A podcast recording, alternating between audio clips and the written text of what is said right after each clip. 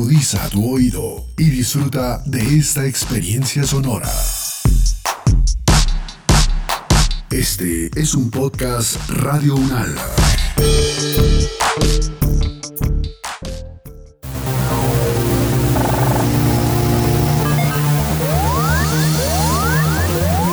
Siete días en el mundo.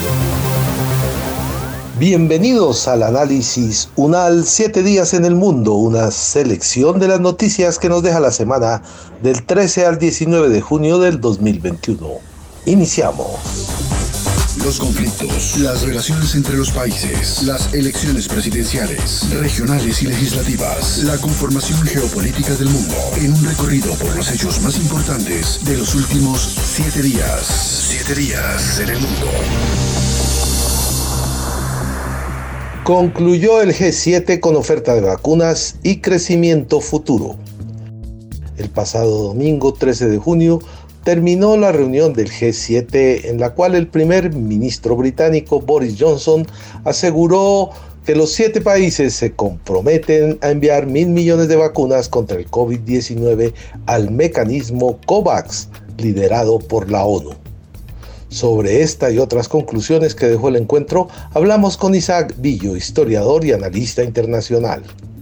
Hay mucho que decir sobre el G7, ¿no? Pero eh, sobre lo que ha mencionado en las vacunas, me parece que ha sido una no ha sido algo bueno, porque se supone que necesitamos 11 mil millones de vacunas mínimo eh, contra el COVID a nivel planetario y solamente van a entregar menos del 10% de esa cantidad y además no de manera inmediata.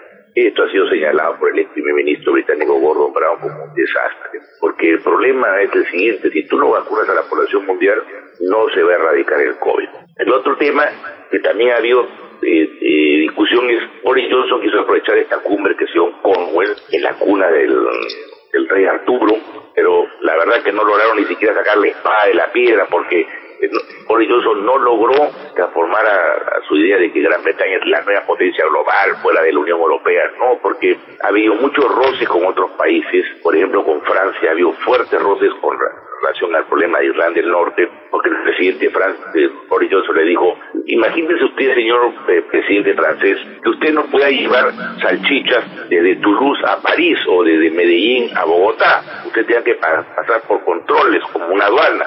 Eso mismo nos pasa a nosotros cuando queremos pasar y llevar salchichas desde el país de Gran Bretaña a Irlanda del Norte y viceversa. Y Macron dijo, pero son otros países.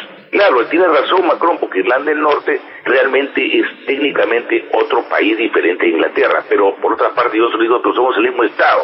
El gran problema que tiene ahora el, Reino Unido es de que para mantener el acuerdo con la Unión Europea, Irlanda del Norte no puede tener libre comercio con la isla de Gran Bretaña, o sea, no puede haber libre comercio entre Medellín y Bogotá. No, eh, para tu ejemplo, porque tiene Irlanda del Norte que mantenerse en el mercado común europeo y en la Unión Aduanera con Europa. ¿Y qué pasa ahora que una que hay fuertes presiones en Irlanda del Norte para romper ese acuerdo y que sea un solo mercado. si logran, si rompen ese acuerdo, se genera nuevamente un estallido social en Irlanda Norte porque una buena parte de la población quiere reunificarse con el resto de la isla. Entonces, ahí había otro otro roce. Y después hay, ha habido otro problema en relación a China, porque ahora el G7 y la cumbre de la OTAN que se viene, que ya se viene, el eje ya no va a ser la lucha contra Rusia como tradicionalmente, sino ahora va a ser contra China.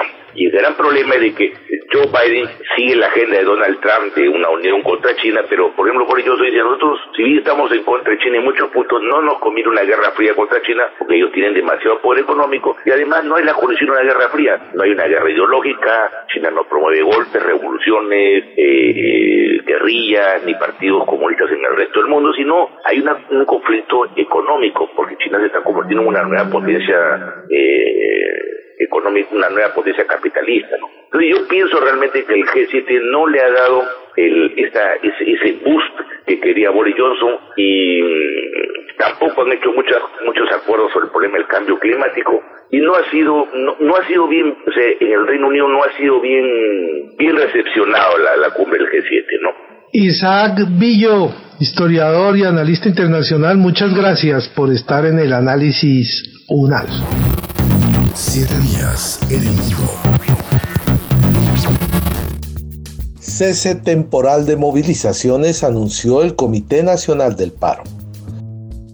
Tras 49 días de paro nacional y otros de discusiones internas, el comité decidió suspender temporalmente las protestas y movilizaciones ante la alta incidencia de contagios con COVID-19, a pesar de no haber llegado a acuerdos con el gobierno. Le preguntamos a Fabio Arias, fiscal nacional de la Central Unitaria de Trabajadores CUT. ¿A usted no le parece que los medios los están culpando a ustedes de toda la situación que se presenta cuando eso tiene unos antecedentes dentro de la sociedad? Y entonces ustedes son los culpables de todo y del deterioro económico del país? Sí, eso es, eso es, esa es la estrategia hoy del gobierno, ¿sí?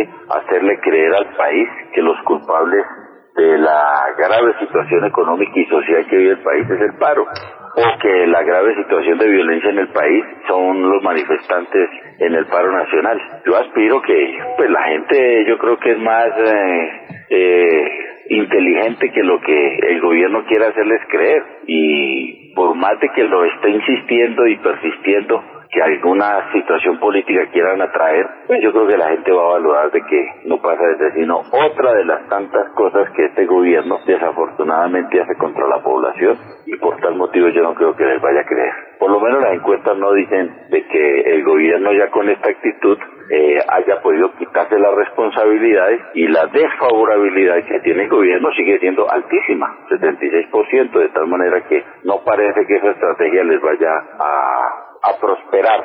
Y bueno, nosotros seguiremos insistiendo desde el Comité Nacional de Paro que este gobierno no dialoga ni negocia y está y la prueba al canto está en eso. El próximo domingo cumple un año el pliego de emergencia que no ha querido ser negociado en ningún momento por el gobierno. De tal manera que lo que va a quedar del punto es que esas situaciones que nosotros ya habíamos previsto desde el año pasado, pero adicionalmente desde el año 2019, el gobierno no le ha dado ninguna solución. Muchas gracias, Fabio Arias, fiscal nacional de la Central Unitaria de Trabajadores CUT. Saber para interpretar. Tensión por el primer encuentro entre Putin y Biden. Los mandatarios acordaron dialogar sobre ciberseguridad y volverán a enviar embajadores a las respectivas capitales.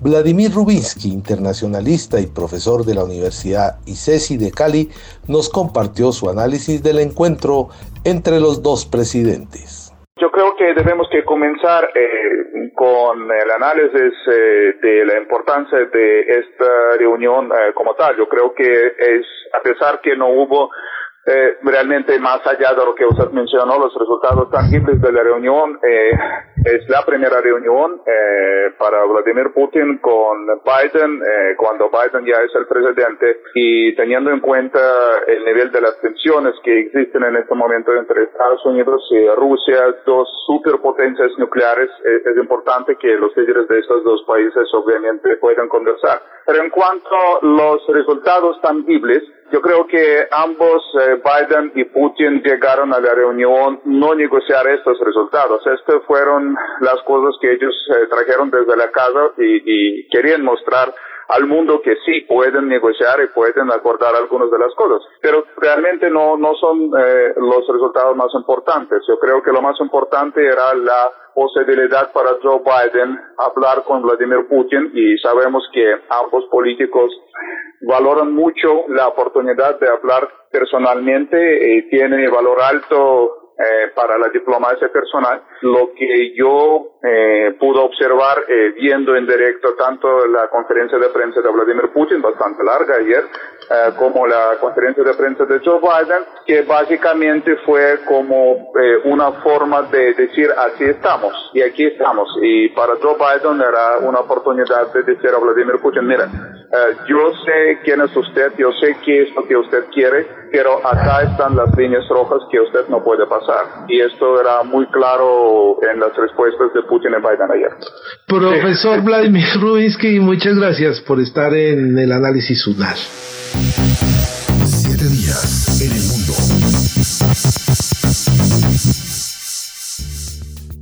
El presidente de Azerbaiyán recibió a Erdogan ratificando una estrecha cooperación. El presidente turco Recep Tayyip Erdogan expresó a su homólogo azerbaiyano Ilham Aliyev su satisfacción por el inicio de las actividades de reparación y construcción en el Alto Karabaj.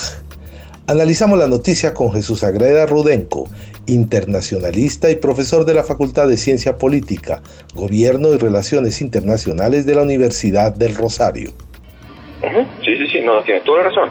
Digamos, son, son dos estados muy cercanos, no solo desde el punto de vista económico, pero sobre todo desde el punto de vista lingüístico y étnico. Lo que pasa es que Erdogan intentó posicionarse como un líder, eh, digamos, regional, pero obviamente la base para, para, para, ese liderazgo, digamos, intentó convertirse en religión, pero es difícil competir, competir, con otros actores ya mucho más posicionados, incluso Arabia Saudita e Irán. Así que Erdogan cambió un poco de estrategia y empezó a buscar apoyo entre grupos que están étnica o lingüísticamente relacionados con Turquía, que incluso en algún momento hicieron parte del Imperio Turco Otomano. Y curiosamente, uno de esos más cercanos ha sido Azerbaiyán, donde no solo hay interés por parte de Turquía, sino también hay parte de la hay interés de parte de la población de Azerbaiyán, que incluso están hablando constantemente de la posibilidad, bueno, no, no, están hablando de la posibilidad, están hablando de la existencia de, una, de un sistema de una, de una nación, dos estados. Es decir, personas que étnicamente, lingüísticamente y culturalmente se identifican casi que pues, como turcos dentro de Azerbaiyán. Esa es básicamente la base de la estrategia de Erdogan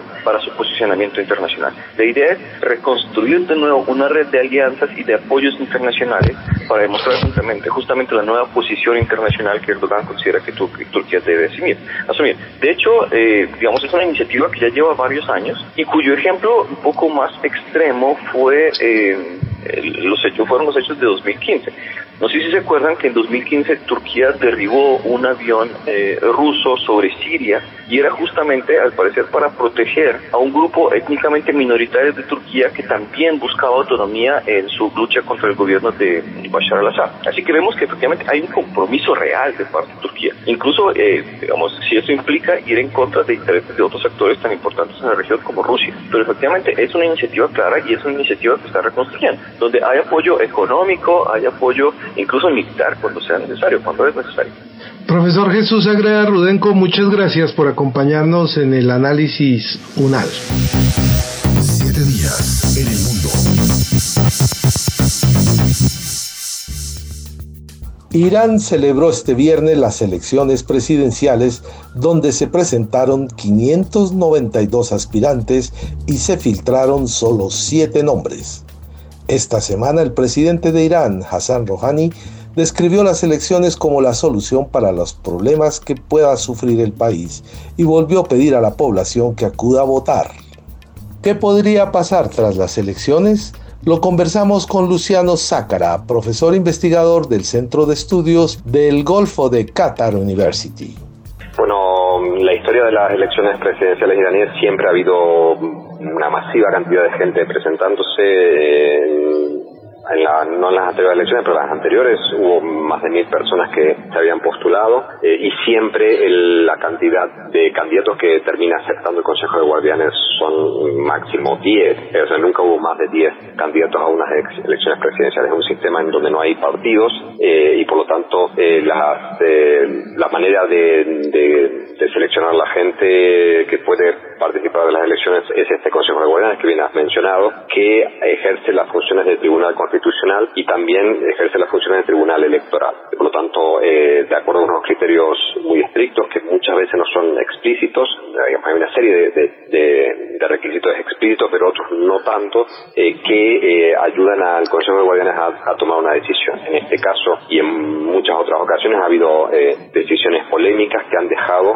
a candidatos que en principio eh, juntan todos los eh, requisitos necesarios fuera de la carrera. Y esta, los motivos por los cuales se los han dejado afuera en muchas ocasiones tienen que ver con eh, motivos políticos, ideológicos o de, la calificación de candidatos siempre ha sido bastante polémico y ha recibido muchas críticas, pero desde el 97 hasta aquí ha habido eh, sorpresas o ha habido candidatos que han ganado que no siempre eran los que se esperaba o lo que espera, los que esperaban la élite política eh, iraní. En este caso, al parecer, la selección que ha hecho el Consejo de Guardianes ha dejado el camino libre eh, a Ibrahim Raisi sin que haya ningún eh, candidato, ni reformista, ni pragmático, ni siquiera otro candidato conservador que le pudiera hacer eh, sombra. Y ese, y ese es el tema que ha, que ha acaparado la mayor cantidad de discusiones en, este, en estos últimos par de semanas. Que esté muy bien. Luciano Sacara, profesor investigador del Centro de Estudios del Golfo de Qatar University. Siete días en el mundo. Este ha sido el recuento de algunas de las noticias que nos dejó esta semana. Los dejamos con la voz e ideas de Víctor de Currea Lugo, ex profesor de la Universidad Nacional de Colombia, y su análisis de la semana. Nos escuchamos el próximo viernes con los acontecimientos más importantes que ocurren cada semana y su análisis.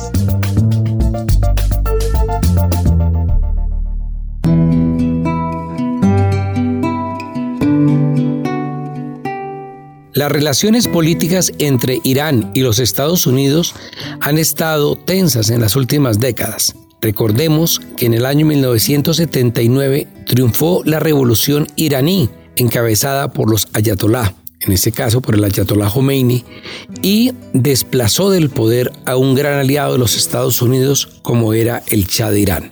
Durante los años 80 hubo una guerra entre Irán e Irak, en la cual Estados Unidos apoyó al régimen iraquí de Saddam Hussein, incluso dándole armas químicas para que fueran usadas en el frente contra Irán.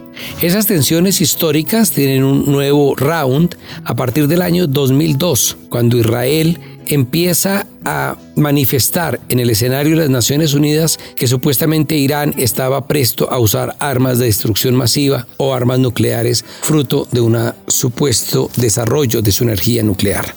Hay necesidad de distinguir que una cosa es tener energía nuclear, otra desarrollar armamento nuclear y otro tener la voluntad real de usarlo. El cuento exacto es que Irán sí tiene una industria para la producción de energía nuclear. De hecho, Irán hace parte del Tratado de No Proliferación, el cual en su artículo cuarto reconoce el derecho que tienen los estados partes a producir energía nuclear con fines pacíficos. Por tanto, desde el derecho internacional, esa decisión que toma Irán se ajusta a derecho se ha hecho mucha carrera, eh, mucha discusión pública sobre la necesidad de que tengamos un Oriente Medio sin armamento nuclear y sin carrera nuclear. Pero no hay que mirar a Irán, hay que mirar a Israel que desde mediados de los 80 se descubrió tiene más de 200 ojivas nucleares en su territorio sin que haya sido examinada por ninguna agencia de las Naciones Unidas. Entonces, la paz de Oriente Medio viene no solamente por el desarme real de aquellos países que pueden tener un arsenal creciente, como el caso de Arabia Saudita, o la presencia en su territorio de armas de destrucción masiva, como son las eh, armamento nuclear en el caso de Israel, sino también de buscar la verdad de lo que está sucediendo en el territorio. Acusar a Irán llevó a un aumento en las tensiones y a que se decidiera, porque los cinco miembros permanentes del Consejo de Seguridad más Alemania impusieron una serie de medidas que llevaron a que finalmente se firmara un acuerdo con este país. Ese acuerdo estaba basado fundamentalmente en que Irán reduciría su eh, producción de energía nuclear a cambio de el mejoramiento de las medidas económicas que habían impuesto varias potencias contra Irán.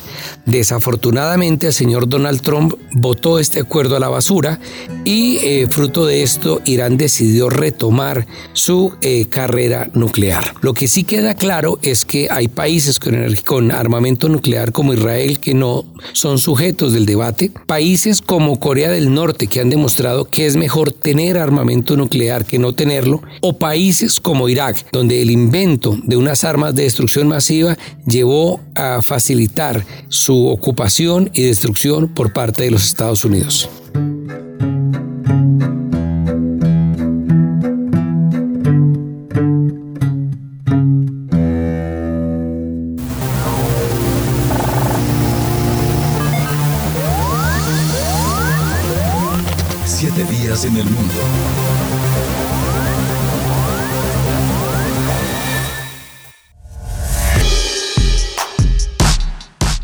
Opiniones aquí expresadas son de entera responsabilidad de sus autores y solo comprometen a los realizadores de este podcast. No representan necesariamente el pensamiento de Radio Unal ni la posición oficial de la universidad.